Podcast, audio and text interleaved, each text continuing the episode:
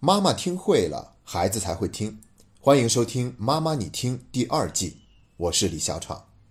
有位家长问了这样一个问题：单亲家庭的孩子应该如何教育？这样的问题我一听啊，就不得不表现出格外的谨慎。我得关心一下，问这个问题背后的动机是什么？因为像这样的问题呢，动机往往比问题本身还重要。其实呢，无论单亲还是其他普通家庭的孩子，在教育方面并没有什么本质上的差别。我们都是要多关注孩子的感受，少讲道理，给孩子无条件的爱和信任，学会科学有效的沟通方式，尊重界限等等等等。也就是说，在教育上面，共性是远远大于个性的。而当我们要强调单亲家庭的孩子应该如何教育的时候，我觉得难免会有想特殊对待的嫌疑。而这一点呢是非常不好的。我们这期节目就会从三个部分来聊一聊，特殊对待到底会有什么不好。第一个部分叫做被单亲。什么是被单亲呢？前两天我刚刚听了一场演讲，那位演讲者是位女士，她的父母在她三四岁的时候就离异了，她是跟着妈妈。其实呢，他小的时候过得非常的幸福，被妈妈的爱满满的包围着。他想要什么，妈妈总是竭力的去满足他。所以，即便没有爸爸在身边，他也没觉得有什么不好。但是，等他上小学以后呢，则是一直遭遇被单亲。被单亲的意思就是他在不断的被身边的同学提醒：“你是单亲家庭的吧？你肯定过得很不容易吧？”然后顺带再给他一个充满同情怜悯的眼神儿，这就让他感觉哭笑不得。如果他仅仅对此是哭笑不得，那他的反应还算是好的。像我们在小读读书会的一位家长的作业里面也提到了类似的经历。每次别人问他：“你父母离婚对你影响很大吧？”他就会说：“没有。与其看他们天天吵架，还不如离婚了，各自都清静。”但其实他这么说，只是不需要别人对他另眼相看。发现了没有？很多困扰其实并不是来自于父母离异这个事件本身，而是周边环境看待离异家庭孩子的眼神儿。他们或者是嘲笑排斥，又或者是同情关照。但无论是哪一种，都不是这些孩子他们想要的。所以呢，作为父母，我们更加要注意，不要强调孩子是单亲的这种身份了，因为那样的话会让孩子感觉更加的困扰。说完了第一个部分，再聊第二个部分。叫做补偿心态。早年我刚刚从事教育工作的时候呢，就遇到一个离异家庭的孩子，那是一个十一岁的女孩。她的父母离婚了以后呢，她父亲想尽一切办法把她留在了身边。有一次我跟她父亲聊天，她父亲说了很多心里话。他说，就是因为我太过于忙事业，没有顾好他们娘俩，所以他妈妈才想跟我离婚的。现在我好不容易把女儿留在身边，接下来我一定要想尽一切办法。好好的补偿他。当时这位父亲讲的时候特别的动情，所以我当时也没有做出任何的反驳。但是在我心里面，我觉得这种补偿的想法是不可取的。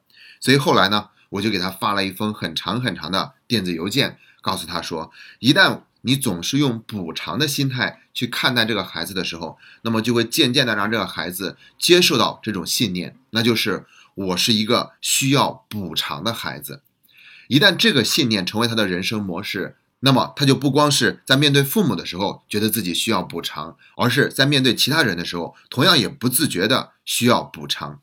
大家可以设想一下，如果我们有这样一位朋友，他总是抱着补偿心态跟别人相处，一起聊天、一起吃饭的时候，总想得到别人更多的关注、更多的照顾，那么我们会有什么感觉？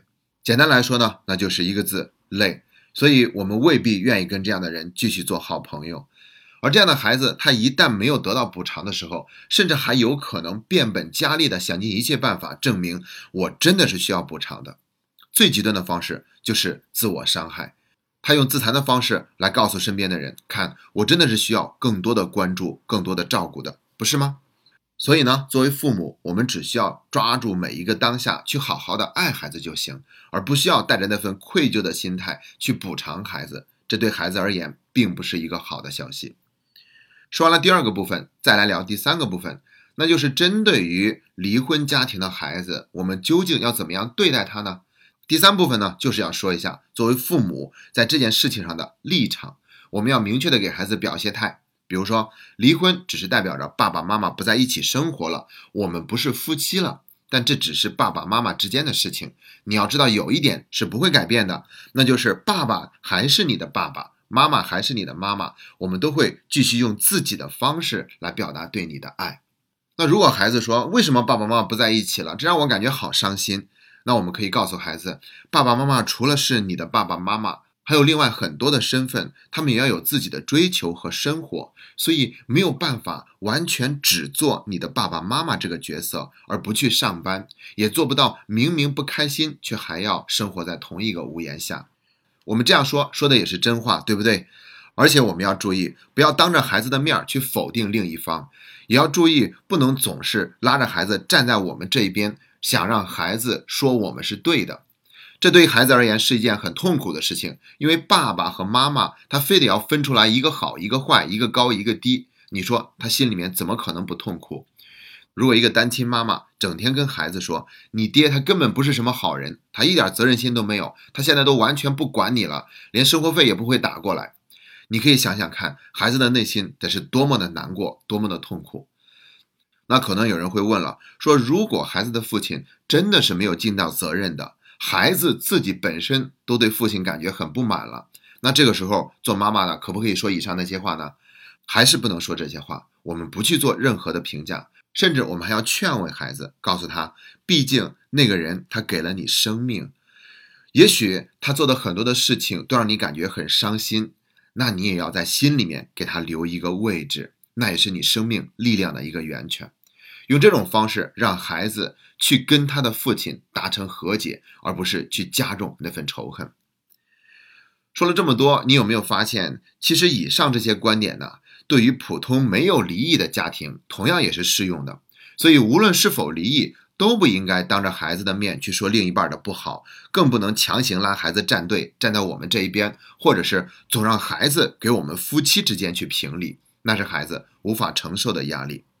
说到最后，我们来做一个总结。所谓的单亲或者是离异，并不是注定会给孩子带来伤害。如果你认为那就是一份苦难的话，也没有关系。你要知道，苦难是礼物。